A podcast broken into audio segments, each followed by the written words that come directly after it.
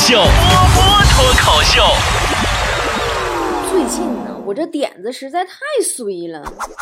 周二搁北京录完节目回丽江，飞机延误，我在机场啊滞留了二十个小时。以后凌晨两点钟，机场工作人员说安排酒店吧，我还挺兴奋，毕竟第一次住那个机场安排那个酒店，我就寻思会不会有帅气的空少什么的，好刺激的感觉。然后我就坐了半个小时的大巴，我被带到了一个。比速八还破的，类似一个招待所的地方。别说空少了嘛，连个空调都没有。北京啊，现在这个季节，这个温度啊，机场酒店没有空调啊，哎妈，坑老人了。我这可都不是段子。这时候啊，就告诉我啊，飞机取消了。我合计算了吧，既然都取消了，我就退票呗，回市内找个酒店住吧。这时候我就回不去了。机场的酒店负责人说。说呢，我们呢就管给你接来，不管送回去。我说那我退票咋退呀？我还有托运行李搁机场呢。他说那我们没有招，你只能自己打黑车回去。我说那黑车也行，能回就行。哪有黑车呀？他说我们有黑车。啊，就这么的呀，我花了五十块钱打了北京首都机场的酒店提供的黑车。开始往机场 T 一航站楼开始返程，说好的五十块钱，到地方跟我要六十，我这暴脾气了。我说你上车前怎么不跟我讲呢？我说我就五十块钱，要你把我送回去吧。然后他就把我送回去了。说是，哎，然后我又花了五十块钱跟另外呀。后来也要退票的几个旅客拼车，我还是我回到了 T 一航站楼，我太坎坷了。我到了航站楼以后，我还得往出抠箱子。为什么叫往出抠箱子呢？就之前不是托运了吗？好多箱子都堆在飞机里了，有退票的，有不退票的。那呢，就得把这个退票的人的箱子从里头指不定哪嘎达放那个箱子给抠出来。然后呢，机场负责抠箱子的就把我箱子轱辘给抠掉了。宝宝，我那是日诺瓦呀，你听说过日诺瓦吗？世界顶级箱子品牌，承诺砸都砸不坏的品牌呀！你能把日诺瓦箱子轱辘给抠掉了，也真是。我特别想知道你当时对我的箱子做了什么。我正看着我的箱子呀，我正心疼的时候，旁边俩姐们又出事儿了。俩人啊，箱子一模一样，给拿错了。发现错了以后，被拿错那个还特别不客气，跟地勤人员说：“我发现你这是怎么回事儿？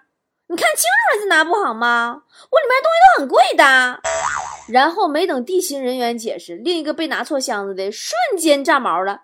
哟，你贵，你贵，你我的比你更贵，你敢瞧不起我？然后呢，我就跟地勤人员一起围观了两个老娘们蹲在地上现场开箱，比谁东西贵，一顿晒。这呀是坐飞机遇到的来气的事儿，坐火车更来气。上次出差坐火车回沈阳，上火车呀。发现别人坐了我的位置，但咱说我再咋的也是个公众人物，对不对？虽然走在街上没有人认得我，但我也是个有素质的人呢。我也不好直接跟人理论，我就走过去，我很委婉，我说：“大哥，我呀，我这人不认识字儿啊，你帮我看一眼，麻烦你看一下我这个票在哪个位置呢？”那位大哥看了一眼我的票，说：“啊，你这是站票，站哪都行。”哎呀，我我勒个去，咱不带这么玩的，哥呀！我给你留脸，你还真往鼻子上抓呀？不过说到座位呀，我好多好多年前有一次和同事一起坐火车出差，记得那天呀，车上很挤，我俩一上车就各种找位置，然后突然看见一个哥们儿，他一个人躺了三个位置。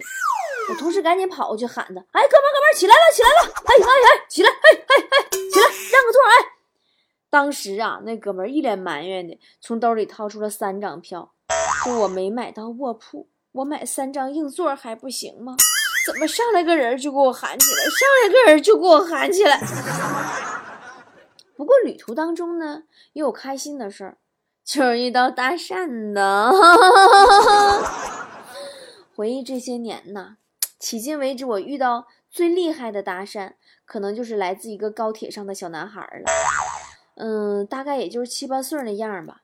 当时啊，我在北京刚刚演完出，回沈阳的路上，挺累的，我就全程都在放空。突然就听旁边小男孩对我说：“姐姐，姐姐，姐姐，我跟你说个事儿呗。我说怎么的了？他说姐姐，我真的太感谢卖票的系统了，可以让我买到就在你身边的票。他爸在旁边好尴尬的制止他，行了，行了，行了，行了，行了啊！哎，多么不识相的一个爸爸呀！其实每个人生活中都会遇到尴尬的时候。坨坨昨天中午去超市购物，一支牙膏，一卷卫生纸，结账的时候啊。女收银员就问他说：“姐姐，你是单身吧？”坨坨苦笑一声，用非常讽刺的口吻问他说：“你怎么知道啊？就是因为我每样东西只买了一份吗？”女收银员头都没抬，说：“没有啊，因为你长得丑。”真的，坨坨，你不要再活在美颜相机里了好吗？偶尔你也好好照照镜子好吗？或者勇敢的去看一看别人手机里你的照片。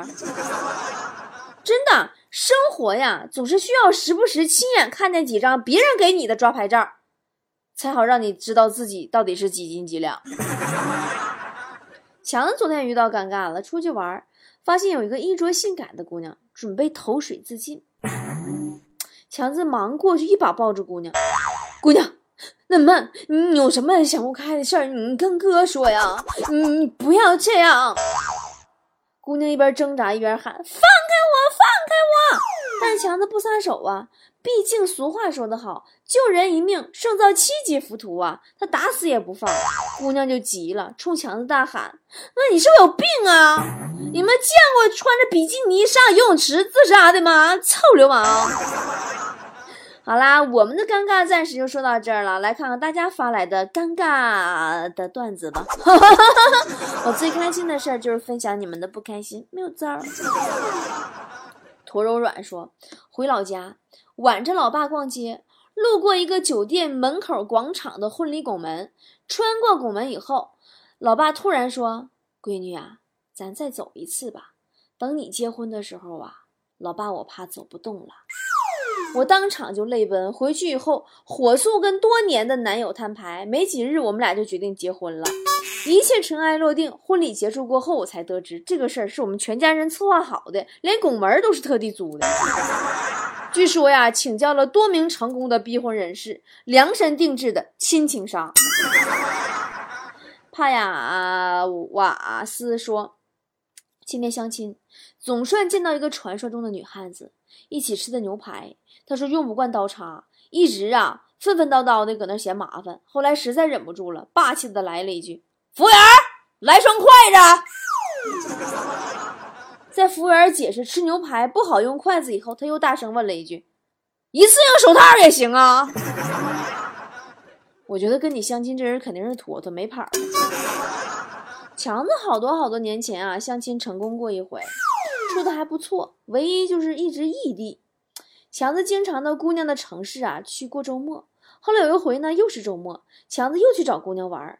到了之后呢，想用微信呢跟他妈报个平安。打开微信，发现他妈已经给他发了两条信息了，一个不小心呢就弄成了外放。电话里传出他妈的声音：“儿子，你俩在一块的时候别用避孕套啊！” 哦，对了，说到避孕套，你们听说了吗？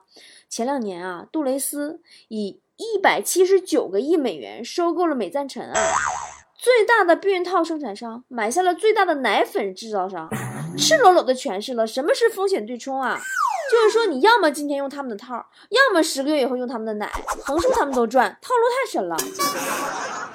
派拉蒙说，老爸老妈一起看《甄嬛传》，演到啊果郡王躺在雪地里等自己身子凉透了，给甄嬛退烧的事儿，我老爸就问。这王爷搁这干啥呢？老妈巴拉巴拉巴拉解释完了，老爸说：“哎，你说这王爷是不是傻？这方法太笨了，你直接把甄嬛扔雪地里不就完事儿了吗？” 我觉得呀，你老爸是生不逢时啊。这要是生在古代呀，那也是一枚好中医呀。前两天我也去看中医了，陪我们家旺财去。旺财他就特别喜欢中医，中医的药理什么的，说实话我也不太了解。我就知道啊，几乎所有在中国出现过的动物。在中医书籍里写的都是有药用价值。中医呢讲究望闻问切，号脉。医生啊给我们家旺财把脉的时候就皱着个眉头，我们家旺财就有点害怕了，就赶紧问说：“医生啊，你看我这脉象如何呀？”医生抬头看了一眼，摇摇头说：“哎呦，你这张脸呐，脉象挺丑的。”我在旁边差点笑出声来。后来呀，给开的中药，一包呢是一百克，熬一次，一天三包。我们家旺财非得让人家大夫啊，给他每包啊多装二十克，就是一包呢装一百二十克。说因为呢他媳妇是个吃货，给他熬药的时候肯定得偷偷尝一点。哎，说谁呢？你媳妇是坨坨呀？说实话，我确实是。说实话，我也不知道他为啥如此了解我。你是不是偷看我小时候日记了？我小时候特别调皮，总磕磕绊绊进医院。五岁那年呢，爬墙头摔来了，左手啊脱臼了，被我爸妈关起来了，不让出屋了。可我实在是待不住啊，我就从窗户爬出去了，结果又摔断了右手。你们是没看见呢，我两只手都吊在脖子上。我们家亲戚来看我，我爸指着我说：“哎，你看这孩子像不像螃蟹？” 爸爸，你是我亲爸爸吗？隔壁老王和强子啊，今天一起进医院了，说来都是段子似的。强子啊，咋回事呢？一大早上给老王打电话，没想到老王居然在医院，一问才知道，你说这货啊，吃花生闲的太无聊了，把花生米塞鼻子里了，然后就是弄不出来，没有招去医院了。强子呢，在电话这头一听就纳闷啊。花生米塞鼻子里，怎么可能弄不出来呢？于是他自己就试了一下。于是没过半个小时，强子就跟老王在医院里碰面了。你说你俩是不是有病？也是，没病谁上医院呢？其实要说起有病这件事儿吧，我们办公室的人吧，都得了三种怪病：拖延症、强迫症、选择困难症。通俗的来说呢，就是懒、贱、穷。这其中啊，有一项啊，一旦患病就实在没办法治好了，那就是拖延症。因为你总想着，哎呀，明天再去治吧，拖一拖。我呢是一名资深的拖延症患者，犯拖延症这个犯病的时候啊，我自己都会觉得自己特别搞笑。这么的，我给大伙举个例子。呃，算了吧，我还是以后再举吧。拖一拖，拖一拖。我们来说强迫症，强迫症几乎啊每个人都有。出门的时候明明锁门锁车了，但都要检查两三遍才放心。强子有时候总觉得自己没锁门，好几次啊走了好远了，放心不下，狂奔回来检查。但每次发现自己已经锁锁好门了，然后又觉得自己特别的愚蠢，而且浪费时间。经过好长时间的研究啊，终于找到了解决之道。以后呢，强子外出都从窗户跳出去。还好是一楼。强子每次领工资之后啊，都在外边和同事或者朋友喝酒，很晚以后才回家。回来路上呢，他就总感觉后边有人，这就强迫症。我跟你说，一直就不停的回头，不停的回头。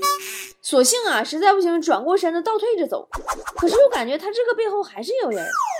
最后索性呢，再去饭店喝酒，把自己灌多了，直接搁宾馆开个房过夜就完事儿了，晚上就不回家。还好，这种情况仅限于跟美女喝酒的时候。我们这老百姓啊，有强迫症也是正常的。你说，一到大夫有强迫症就可怕了。哎，你说你受伤以后，你上医院了，你碰着一个有强迫症的大夫，给你缝针的时候必须凑够针数，五针、六针可以了。哎，不行，凑个整数吧，七八九十针好了。你这大夫，你这你多扎几针，这疼痛吧都忍了，关键多花的钱谁算，对不对？选择恐惧症就更好解释了，呃，坨坨，就什么人选择恐惧症呢？坨坨每次啊逛商场的时候都问我，波儿姐，你说我买这件好呢，还是刚才那件好呢？我说行了，你自己看着办吧。坨坨就不依不饶，波儿姐不行，你必须说，因为我有选择恐惧症。我说那俩都买吧，瞬间他就会选了。嗯，除了上述的世人皆有的三大症状之外呢，还有一些症状啊，也是比较常见的。比如说恐高症，恐高症本身并不可怕，可怕的是得了恐高症以后又得了高血压。哎，你说他是不是给自己能给自己吓死？血压一升高，嗷，他自己先吓过去了。恐高症的患者呀，如果去炒股啊，赚了他也会吓死，我觉得赔了会哭死。现在很多人呢，社会压力很大，一想不开就跳楼，一想不开就跳楼。哎，你试想，如果咱们研发一种能让人得恐高症的病，你说会挽救多少人的生命呀？哎，我是不是又说跑偏了呀？我们是不是说看大家的段子嘛？好了，来看大家的段子哦。拼命回应说。早上去买包子，见一个姑娘啊，急匆匆的跑过来，语速极其快。老板，老板，老板，给我来五个包子，三个牛肉的，一个韭菜鸡蛋的，一个鸡汁灌汤的，还有一杯紫米粥。记得今天给我吸管啊，昨天没给，可把我给烫死了。算了，把牛肉的换成三鲜的吧。哎呀，班车来了，我不要了，我不要了，再见。老板还没来得及反应，姑娘已经不见了。嗯，客家妹妹说，一男一女两个高中毕业生，男的送女的上了出租车之后，用手扒着窗户对女生说。没想到这么快我们都毕业了。其实我心里有句话，一直想对你说。出租车司机一脚油门开走了。嗯，你以为拍电视剧呀？他们给你留时间大特写呀？早干啥去了？花苞头说，给我妈科普 WiFi 辐射，屏幕辐射对人体几乎没有影响，而且绿色植物并不能吸收辐射这个事情以后呢？我妈就问我有啥办法可以把辐射给吸收掉。我说只有黑洞才可以吸收辐射。我妈说那行，你帮我在网上买个黑洞吧。胖胖大不胖说，晚上路过银行进去取钱，看见自动取款机的小房间里呀，有个三十岁左右的男人蹲在那里边看书，妈整的我都没敢进去。他为什么要在那里熬夜看书啊？你想想，那里看书有效果啊。他看书看不进去的时候。他就把银行卡插进去看看余额，然后他就有心思继续看书了。你是我心中的他说，我今天要带个女同学来家里玩儿，提前给我妈打电话告诉她一声，结果我妈把屋子布置的像新房一样，一对鸳鸯枕头，一个大红被子。不是这，你说我妈要干啥？你这傻孩子，现在竞争多大呀？你妈是先抓住先机。好了，今儿节目就到这儿啦，抱歉啦，这期节目拖更了，估计呢。